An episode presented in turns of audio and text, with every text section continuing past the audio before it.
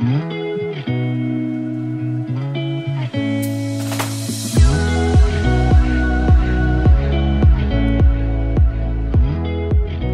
大家好，欢迎来到 Annie 爱情急诊室，我是 Annie，你的爱情诊疗师。在这里，我会解答大家在感情上遇到的疑难杂症，陪你在爱情里成为更好的自己。喜欢我的节目，欢迎到 Apple Podcast、Spotify 给我五星评价，也可以小额赞助我们，支持我持续带来更好的创作给大家。好一阵子没有录音了，突然要对麦克风讲话，觉得有点怪怪的，不习惯，然后操作的手忙脚乱。刚刚我录明明就是半小时的内容，结果被我搞到一个多小时，我还没有弄完，对啊。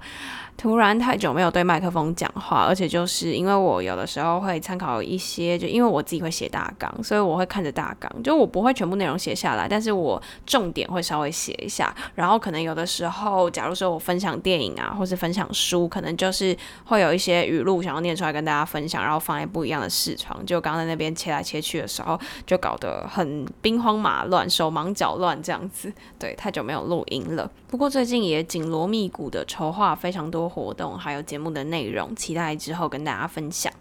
今天想要跟大家分享的内容是关于爱情当中的讨好者。讨好者这个词呢，其实第一次听到，大家会觉得说是负面的字，因为会觉得说，哎，怎么好像就是在讨好别人呐，就是在乞求别人呐，会觉得这个词是一个负面的词。但其实很多人在无意之间就会成为讨好者的角色，只是自己没有发现。那我们要怎么样去看，哎，自己是不是讨好者这个角色呢？那如果不想要成为讨好者，我们又应该要怎么样调整我们的？的付出，还有怎么样在爱情当中保有自己呢？想要来跟大家讨论一下这些主题。首先呢，想要问大家，你们觉得在一段关系当中，怎么样的付出是适当的呢？是百分百的付出，还是一半的付出，一半保有自己？在思考这些问题的同时，其实也可以去想，我们在这个爱情的氛围底下，会不会其实有时候付出到我们连自己都丢失了，但是其实自己都没有发现。这边想要先提到一本书，叫做《男人的爱情研究室》。之前四月份，我有在社群办了一个读书会，就是在讨论这本书。那这本书呢，其实它就讲到了在爱情里面的四个角色，分别是讨好者、诱惑者、竞价者和超越者。那讨好者他的定义是指你总是心甘情愿的为喜欢的人付出，就算被当工具人，你也觉得很自豪。那又或者呢，是指你总是刻意展现优秀的一面，希望能够吸引到他人的爱慕、他人的崇拜。那竞价者是你在和他人相处的时候，会衡量自己比他优秀还是比不上他，再来决定你自己在这一段关系里的态度。那最后超越者是指比起关注喜欢的人，你更关注在自己的生活上，面对对方的态度不会患得患失，而是更在意自己的生活。那关于这本书，其实我自己还算是蛮推荐的。如果有兴趣的话，可以去看，因为我觉得他在就是心态层面上讲的还蛮好的。它的主旨就是“花若盛开，蝴蝶自来”的概念，就是你要先顾好你自己的生活，够闪闪发亮，那喜欢你的人自然就会来到你的身边。这样子。好，那今天想要来跟大家着重的就是讨好者的这个部分。不知道大家有没有听过“圣母”这个词？这个词其实没有一个标准的定义，它被用在很多地方。那在爱情里面呢，大概是指说那些可能没有原则啊、没有底线的去包容、原谅他人，然后同情心有一点点泛滥，泛滥到可能脱离了客观事实和客观是非的人。那其实这是一个主动自发的行为，就是这些所谓的圣母们，他们主动自发想要。这样子做，然后透过这样子的行为，他们可以从中获得一种虚假的自我满足感。这是圣母大概上的定义，但其实它目前就是变成一个网络用语的感觉。那可能会有一些不一样的应用。那大概大概我们今天想要说的是指这个样子。那通常怎么样的人会成为圣母呢？其实圣母也就是我们刚刚在讲《男人的爱情研究室》这本书里面所谓的讨好者，他们的自尊比较低。可是其实他们又是有一点点自恋的感觉。为什么会这样讲呢？因为其实他会觉得说，哦，我只要无条件的付出，无条件的爱人啊，就算我受伤了，我也无怨无悔。可是为什么他会这样子想？因为他相信他这样子做，他这样子无条件的付出，对方就会很爱他，然后可以证明他自己是值得被爱的。所以刚刚前面才会说，他会从这样子无条件的付出来获得一种虚假的自我满足感。为什么会说他既是低自尊，又是有点自恋，就是这个原因。然后会有这种圣母的倾向的人呢，他们认为自己对另外一半而言是就是另外一半心中最最最重要的角色。如如果没有了自己，另一半就没有人爱了，然后没有办法好好生活。所以就是我对另一半来说，我真的超级无敌重要。如果没有我，他就会他就会没有办法活下去。像这种感觉。然后这些圣母呢，他们会对于自己无条件的这些付出非常非常的执着，也会一直说服自己说：“哦，这是一段好的恋情，值得我来付出。”那如果就算他觉得哦，他发现这段恋情没有变好，他也会认为只要我自己再更努力一点点就会变好，我只要再努力一点点，他就会更爱我等等之类的，会有这样子的想法。那其实呢，如果在感情当中有这样子一个圣母的角色，会造成关系非常的不对等。因为一段健康的关系不应该是由一方一直付出，或是一方一直就是没有底线的包容啊，没有原则的包容去原谅另外一方等等的。而且就是我们刚刚讲到用圣母这个词，有母这个字嘛，其实就是有一种像母亲的那种感觉，另外一半就会相对是被照顾的，就会像小孩一样，然后可能就是会会就是伸手啊，或者是会要什么东西啊，然后都。都会把呃这个圣母所付出的一切视为理所当然的。那在这样子的不对等关系之下，久而久之就会成为一种依赖，一个不断的受益，甚至视为习惯，视为理所当然。然后另外一个就是圣母的这一方，就会不断的消磨自己，然后不断的死心塌地的付出。然后一开始他这些行为可能都是就是没有感觉的，毫无知觉的。但是等到他发现了，或是等到他累了，他会连他自己都消耗殆尽。然后我发现呢，其实大部分来社群里面提问，或者是呃，在我的 IG 私讯啊，任何管道里面会来询问的人，很多他的状况都是跟讨好者有关。不管是他自己本人是讨好者，还是是他的对象是讨好者，然后呃，对象对他的付出付出到精疲力尽了，导致他们的这段关系走向终点，这些情况其实，在呃我收到的提问里面算是蛮常见的。也就是说，嗯，其实你可以回去思考一下你自己在爱情里面的角色，还有你和你另一半的关系，是不是有就是讨好者的这。个心态或是这个情况出现，那跟大家分享一个我最近收到的提问，我觉得他算是就是男朋友对他的付出，然后已经当讨好者当到就是有点没有办法负荷了，然后最后感情走向分开的那种感觉，所以就在这边跟大家分享一下这个故事。那它有一点点长吼，慢慢念。Annie 你好，最近遇到的事情不知道怎么自己消化，偶然间在 Spotify 搜到 Annie 相关的 Podcast。跟男友交往即将满三年，工作性质的关系，他很忙，没有所谓的下班时间。但交往以来，他也是尽量把自己的时间空出来陪我，可能牺牲的是休息时间、自己做自己喜欢的事情的时间、跟朋友聚会的时间，可以说是把他能有的所有空档全部都留给了我。交往两年多以来，我们吵架的内容不外乎是关于我们相处的时间很少，每次吵完都会好个一阵子，然后下次遇到又是吵一样的问题，让他觉得他工作已经很忙碌了，他牺牲能做其他事情的所有时间来陪我，但我却不是开心，而是在跟他吵架。久而久之，吵的东西都一样，也都没解决，只是表面的变好而已。前阵子他工作量大爆炸，身心俱疲，我们又吵架了。他也提出想要一个人静一静，需要自己的空间，并且找朋友诉说。那天我好像就在等着被宣判分开的感觉。后来我们和好了，从他口中跟朋友口中，我也知道了，其实他有想过要分开。他在感情中一直是比较理性的那一方，也是能够快速抽离的那一方。从大吵这件事之后，我变得比较患得患失，也比较敏感，总是在害怕哪一天他就提分开。虽然他说他还爱我，但大吵后有些行为举止跟以前不一样，我依旧还是在害怕着他提分开。这些日子以来，我都会跟他说我好爱好爱他，也会希望得到他的回应，也会撒娇的问他爱我吗？后来还是因为两件小事吵架了，讲到最后，他跟我说。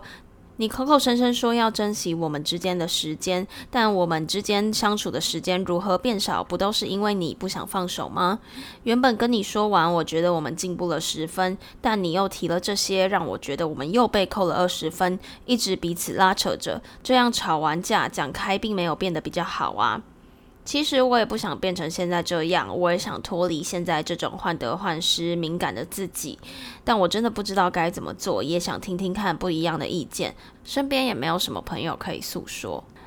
虽然这个故事没有说出讨好者最经典的那个行为，但其实我觉得他很充分的表现出，就是这个男生他付出了一切时间心力，然后把自己有空的所有时间都给女朋友，为了讨好女朋友，让女朋友开心，然后到最后他自己终于就是崩溃了，没有办法再继续这样子的付出，然后想要甚至提出了想要分手的这个念头，然后后来变成是女生。想要就是一直紧抓这段爱情，然后希望可以就是让自己能够不要再为了这件事情那么痛苦等等的，就是有点像。呃，男生他终于把他的精力耗完了，然后他再也受不了了，结果变成女生非常的难受，没有办法继续，就是因为他原本获得的那一些，就是生活重心啊等等之类的，全部来自于她男朋友，然后这些一瞬间全部消失的时候，女生就没有办法好好的自己生活。而这个情况，其实我觉得有一点点点像我们刚刚前面提到的圣母的这个状态，因为男生呢给予女生太多他想要的东西，以至于今天这个东西一瞬间抽离了，就很像妈妈突然离开小孩子的身边的那种感觉，然后小孩子就没有办法，一瞬间没有办法自己去面对这个世界，有一点点像这种感觉，所以今天特别想要把就是我最近收到的这个回复来跟大家做一个讨论，这。这样子。我觉得啦，就是当你今天把，假如站在男生的角度，当你今天把所有生活中剩下的时间全部给女朋友的时候，你会很希望就是在这一段时间里面，就是大家都开开心心嘛？谁会希望说我把我自己呃所牺牲的时间空出来了，但是我们每一次都在这个时间点里面吵架？那其实这就是在浪费我们之间相处的时间，因为就是我好不容易腾空了这些时段，但是你跟我在一起的时候。都不是开心，反而是一直吵架，谁都不会希望看到这样子的结果。可是呢？我觉得站在女生的角度，她可能也会就是，毕竟可能会想要撒娇啊，或是想要就是对方再多陪伴你一点点，而导致这些吵架都没有办法避免，就会一直发生这样子的状况。那日复一日，年复一年，这样子真的会很就是觉得很心很累吧？两方都会心很累，因为呃女生得不到她最想要的，就是不没有得到长时间的陪伴，但是男生就是也觉得说，哦，我已经尽可能挤出来了，但是你还是在不开心，那到底是想要？怎么样？然后这样子，当他今天发生了一个重大事件，就是他工作突然很忙嘛，那就很容易会吵架。然后这种吵架很容易就是一发不可收拾，这样子。对于这样子的关系，我觉得我会想要分开对这两个角色说话。如果是对于这个男生，我可能会想要跟你说，就是我觉得爱不是一个就是无条件的给予，或是呃一味的去讨好对方。真正的爱，还有就是一个健康的关系，应该是来自于就是自信，然后还有你你是有自尊的给予他，而不是说哦你都把你自己的一切放弃了，然后自尊很低，姿态很低的。去给予对方，或许我们会认为说，就是相爱本来就会有所牺牲，可是这个牺牲应该是来自于自己多出来的好，而不是从你自己的自身去内耗。因为你应该要先把自己照顾好，因为你有说嘛，你的你的工作时间很忙，所以呃，你连休息时间都牺牲，跟朋友的聚会都牺牲。那这样子，其实你就是把自己自己原本应该要好好的生活都牺牲掉。那这样，当你在一个被掏空的情况，下，你还去把你自己的所剩的一切全部都在挖出来给女朋友，那这样子，你今天真的会就是到一个到一个极限，你就会爆掉。那如果今天你自己本身就是，诶，我休息时间也够，我跟朋友相处的时间也够，我的健康也够，那在这样的前提下，我再去付出给我女朋友，那当然我可能为了要就是有这些多出来的可以付出，我可能需要去调整我的作息，调整我的时间，或是呃，甚至调整我的工作量，或者是我的工。工作状态等等了，但是最重要就是，你应该要先给一个就是自己能够就是好好的过的这个前提，才有办法去照顾其他人。爱并不是全然都没有条件，因为你如果今天都没有条件的话，就很容易去迷失自己，连自己的感受都慢慢的失去。所以你要先关心你自己的感受，先感觉你自己到底就是目前的状态是怎么样。那在一个健全的状态下，才有办法去为其他人付出，才不会一味的被别人牵着鼻子走，然后最后都没有办法回到自己本身。那其实这一段话最后面的这一段，也是想要送给这个女生。因为当你今天就是呃男生给你的东西，你都全盘接受，他对你的好，你都全盘接受，你没有再过你自己的生活，因为你可能就是他很忙嘛，所以他好不容易挤出这些时间，你也只能在这些时间跟他约会，所以你这些时间也。必须要被迫有空，那这样子其实某种程度上也是打乱了你自己的生活规律，然后你就也是有点被对方牵着鼻子走的那种感觉，因为呃，你今天他说这个时间有空，你就必须要陪他，不然你们之间相处的时间就很少，会有这样的状况。其实我之前也有经历过这样的状况，因为就是。呃，我的对象他比较忙，然后呃，当他有空的时候，我就一定要马上出现在那里，因为如果我不这样子做的话，我们的关系就会就是没有办法常常相处，因为两个人都在忙的情况下，呃，一定要就是时间要都在一起的话，势必就有人要委屈这样，然后到了最后就会发现说生活完全被打乱掉，然后当他今天如果都很忙，我需要就是自己跟自己玩的时候，我就会发现说，哈，我瞬间不知道我要做什么嘞，因为以前就是我。我要在这边 uncle，我要被随传随到，所以我就是随时都在一个备战状态。但如果今天你把所有的时间都给我，我反而会不知道要怎么过。这样其实这样子的关系真的对两个人来说都不是一个健康的状态。所以最后就是想要跟这个女生说，因为她有问我说：“诶 p o d c a s t 有很多集都有提到说要先爱自己啊，才可以爱别人，或者是要学着跟自己相处，要把生活重心放在自己身上。那到底应该要怎么做？”那我觉得我可以提供一些些就是小小的建议。其实，在以前的集数我应该都有提到过这些步骤，但是我稍微再说一下我最近的想法。我会觉得说现在。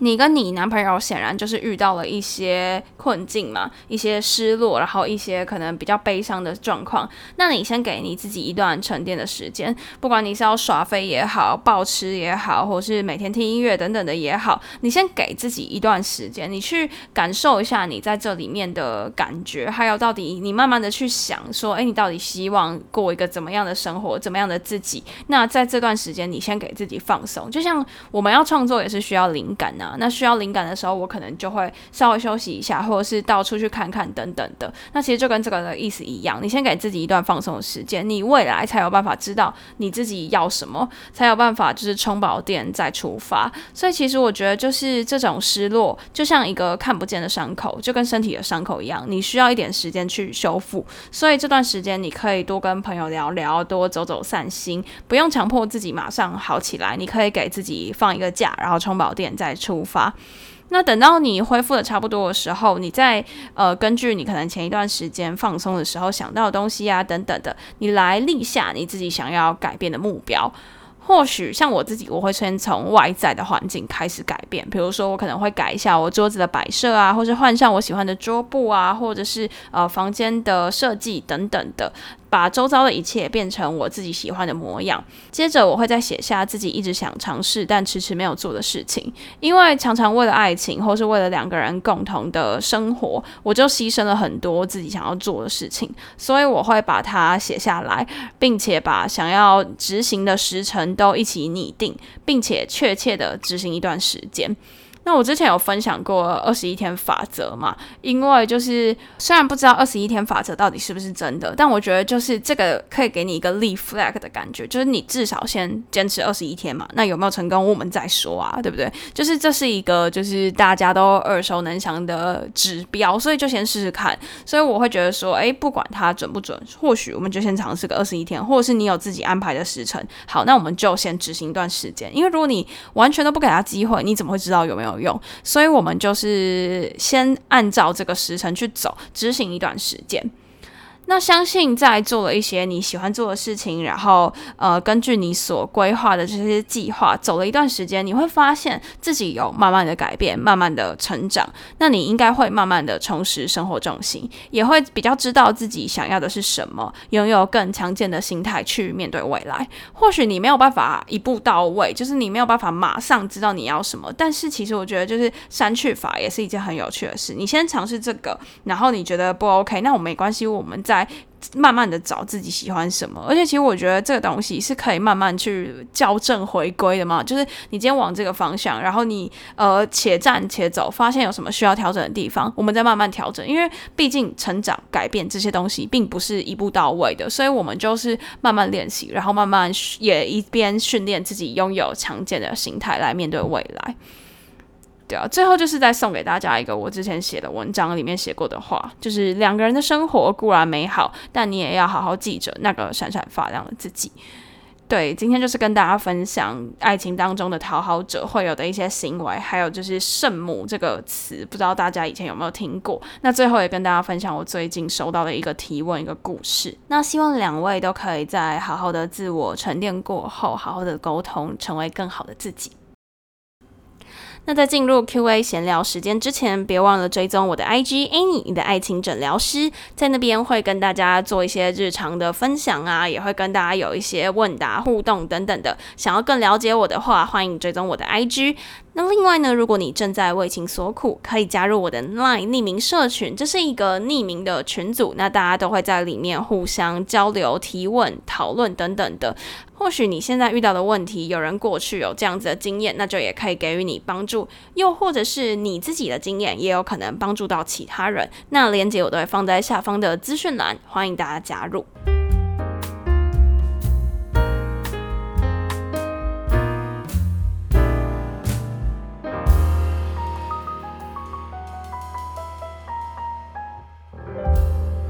最近看了直男行为研究社，他有发了一个就是牡丹直男一日约会提案的文章，然后它里面就是在写说，就是如果让一个牡丹的直男、母胎单身的直男去安排一天的约会，会长什么样子？然后就还蛮有趣的，有一些是行程很密集，然后有一些是去很有趣的地方，古迹啊什么的，然后有一些是可能很就我们看起来会觉得有点尴尬。就去了会不知道说什么话的那种地方，然后我就有就是分享到社群给大家看，问大家就说觉得最喜欢哪一个啊等等之类的，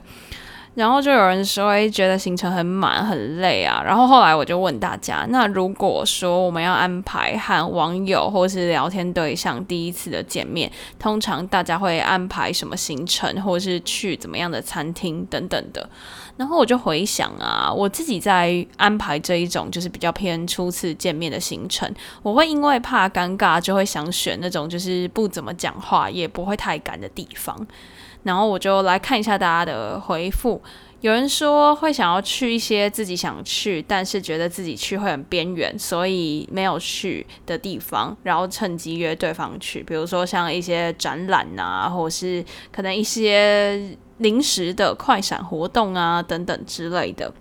然后后来还有位伙伴说，他第一次的话，他喜欢安排下午去咖啡厅聊天。如果聊不来的话，可以一小时之后就说有事先走。那如果聊得来的话，可以再散步啊、去吃晚餐啊、看夜景啊等等之类的。我觉得这个人说的跟我的想法蛮像的。通常我第一次见人家，我也是都会安排在咖啡厅。一来是咖啡厅也是人多的地方，然后如果就是真的。很尬，因为咖啡厅也不会全然的安静嘛，大家都在聊天，所以也不会到非常非常的尴尬。然后我可能会选那种就是在我口袋名单很久那种，可能甜点很有名或是饮料很有名的那种店，因为这样至少就是还可以聊一下饮料啊，聊一下甜点等等的。然后尴尬的时候也可以就是拍拍照啊，发发 IG 啊什么之类的，就至少不会到完全没有话题聊。毕竟就是一个一个，如果我是久仰其名的一个。咖啡厅应该就有办法有一些话题可以跟对方聊，说哎，为什么我喜欢这些啊，等等之类的。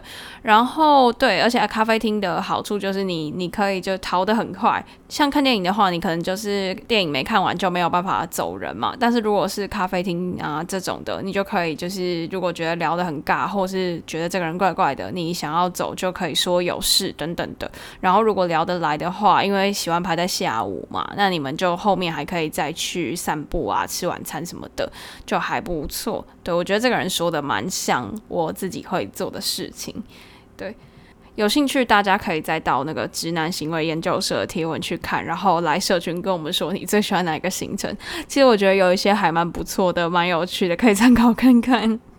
对啊，那今天就跟大家闲聊一下，对。那今天的分享就到此结束啦！喜欢的话，别忘了动动小手到 Apple Podcast、Spotify 给我们五星评价留言，也可以小额资助我们继续创作。感谢大家的支持，那我们就下集见啦，拜拜！